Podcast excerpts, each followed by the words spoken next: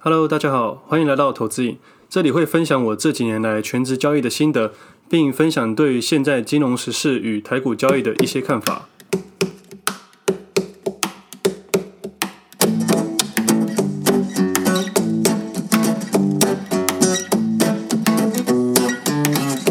今天是八月二十七号，星期四，这是我第二十一集的节目，我是 Wade。这礼拜一看到通知说我家礼拜五要停电，时间刚好是九点到十二点，我想说，诶，这不就是刚好是交易时间？所以我这周就把这些件这件事情带列入我的操作考量里面。所以我预计这礼拜是要出新一些杠杆的商品，然后为了让我在礼拜五的时候可以不用这么盯盘，所以今天一大早也出了一些杠杆商品的部位。原因仅仅是因为要停电了，没有别的。那我在前面节目分享到，我观察的一些股票反弹最快的类股，就电动车和运动相关的股票，这几天的表现也是相当相当的不错了。很多人都喜欢问要买什么股票，我真的觉得对于新手投资人来说，买什么不是重点，有钱交割就可以了，怎么卖才会影响你的损益啊。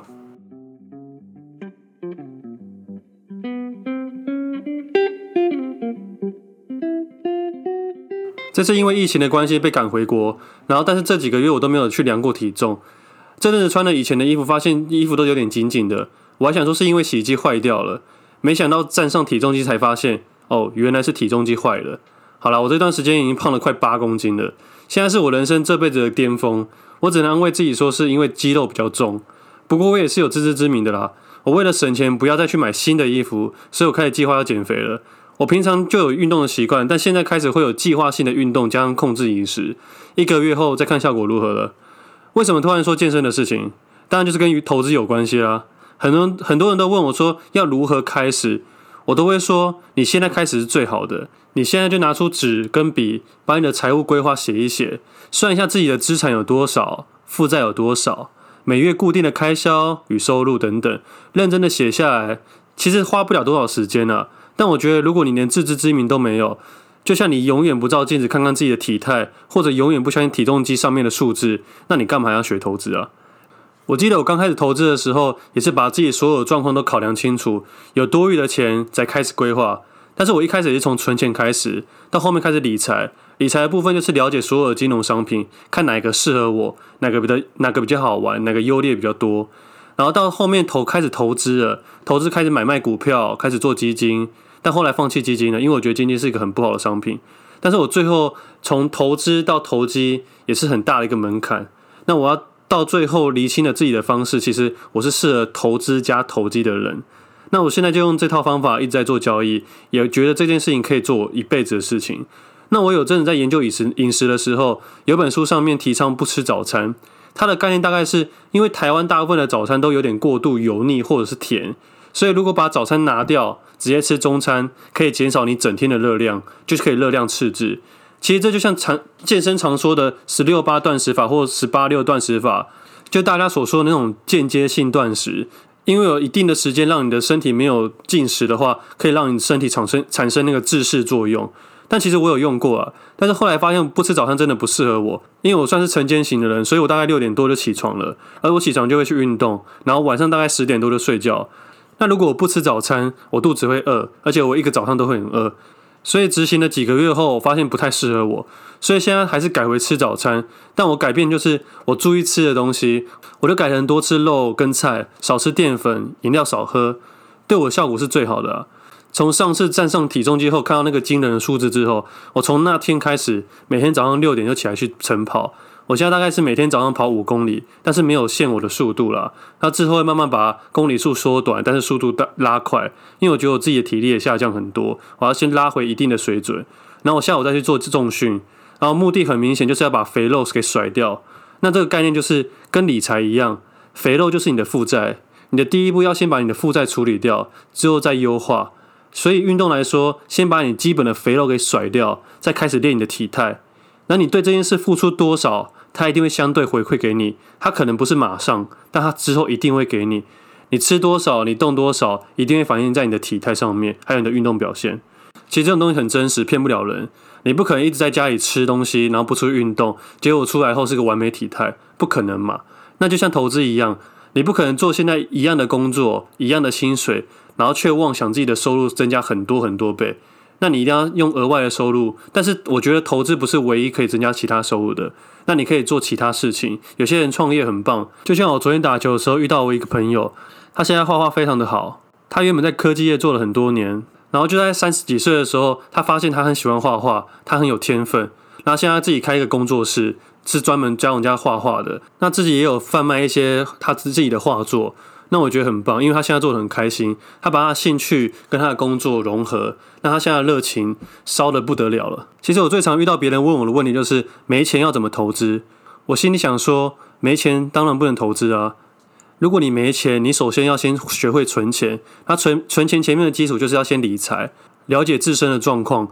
但理财跟存钱的过程中，其实是要自己的一点坚持，你要抗拒一些诱惑。这就像美食一样。在减肥的过程中，总会有许多食物跟一些朋友找你喝酒、吃东西来诱惑你。那你能坚决的说不的话，代表你抗拒了这些诱惑，那你可能就会有存到你的钱，那未来才有机会去理财跟投资。那假设你说你无法抗拒这些诱惑，那其实你不用在乎投资这件事情了。所以正常的情况下，没钱真的不能投资。那很多人说什么无本投资术，我觉得那些都要小心，那些可能都是诈骗。而且时间成本也是成本啊，这些都要考量进去。投资的一开始会怕是很正常的。我记得我第一次买第一张股票的时候，也是考虑了三个月。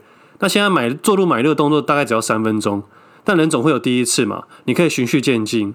像我以前当兵的时候，我第一次跳海的时候，我也犹豫了很久，但是我看前面人跳，我就跟着跳了。但不要完全不在乎这件事情。有一年我去日本读语的时候，回国的时候，在机上遇到一个退休的机师。我们聊了很久，足足在飞飞机上聊了三个小时。他给我一些人生很重要的建议。他跟我说：“年轻不要害怕失败，要勇敢面对自己的成功或失败。有时候成功不是不来，他只是晚点到而已。”他说很多事情你可以选择现在放弃，那一切就结束了。但有时候如果你愿意坚持下去，他只是 delay 而已。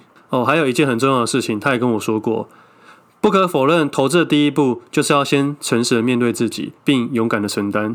所以各位听众，你们敢站上体重机了吗？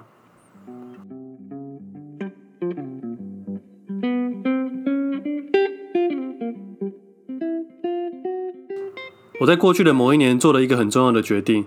我是一个只要喜欢上一件事情，就会不顾一切一头栽下去。在离职前，我给自己一个承诺：离职后全职交易一定要全力以赴，把全职交易当做我的事业。我不是要这样小打小闹赚一些零用钱，或者是想赚一点点额外收入。我是要改变我原来的生活。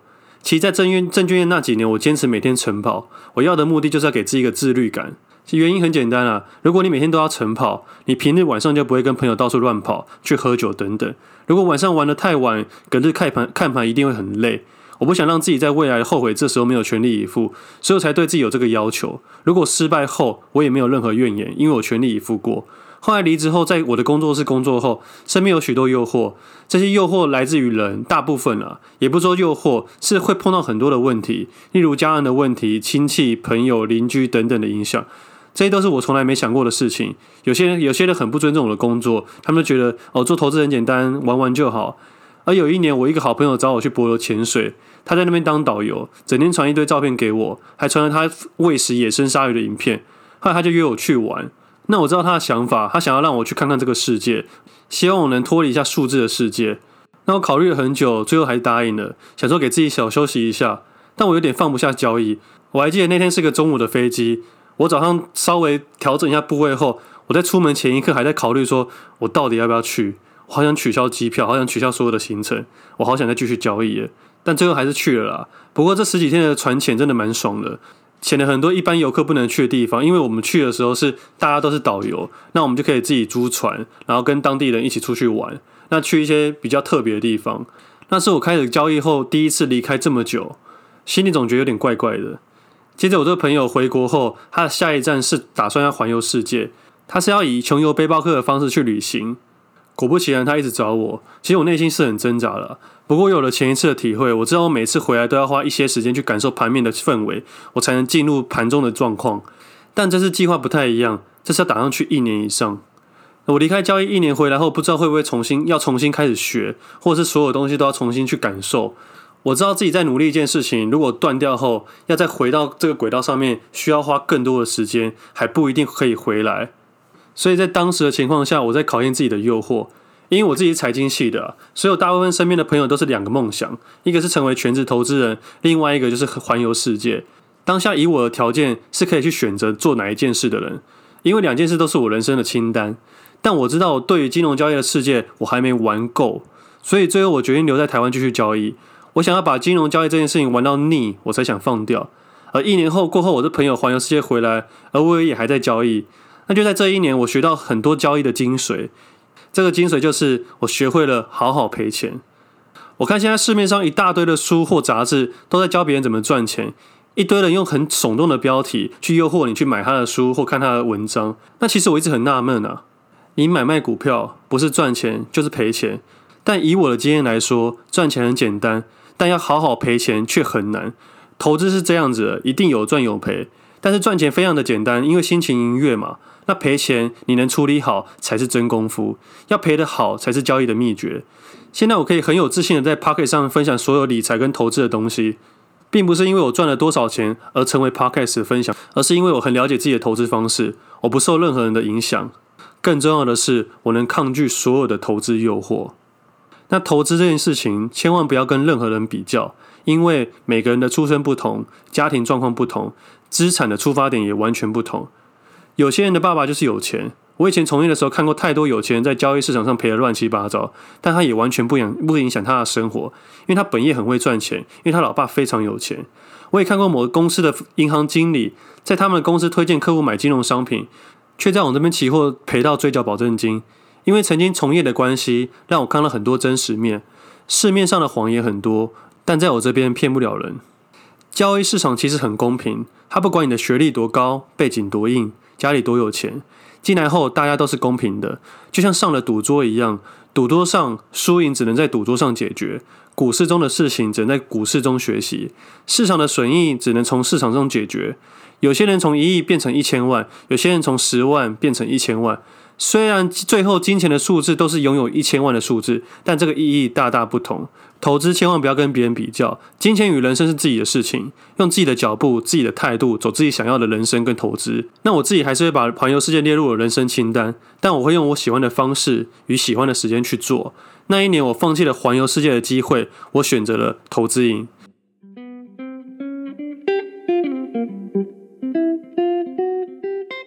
如果节目这么结束了，感觉好像是什么心灵成长的节目，但我还蛮喜欢讲这些东西的，因为我觉得人生跟投资是密不可分的。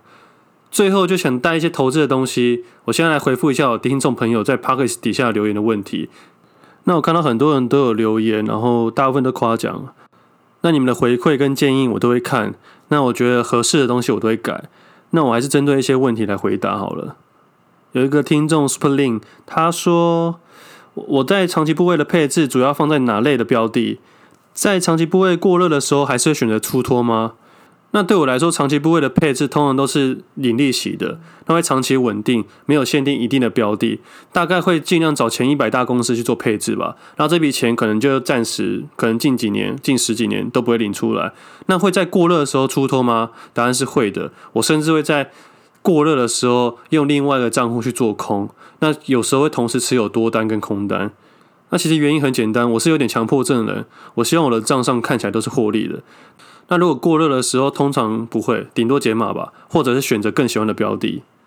那下一个听众问题是投资瘾饕客的问题，他想有两个问题要请教：台积电 ADR 股价与台积电台股股价互相有什么关系与影响？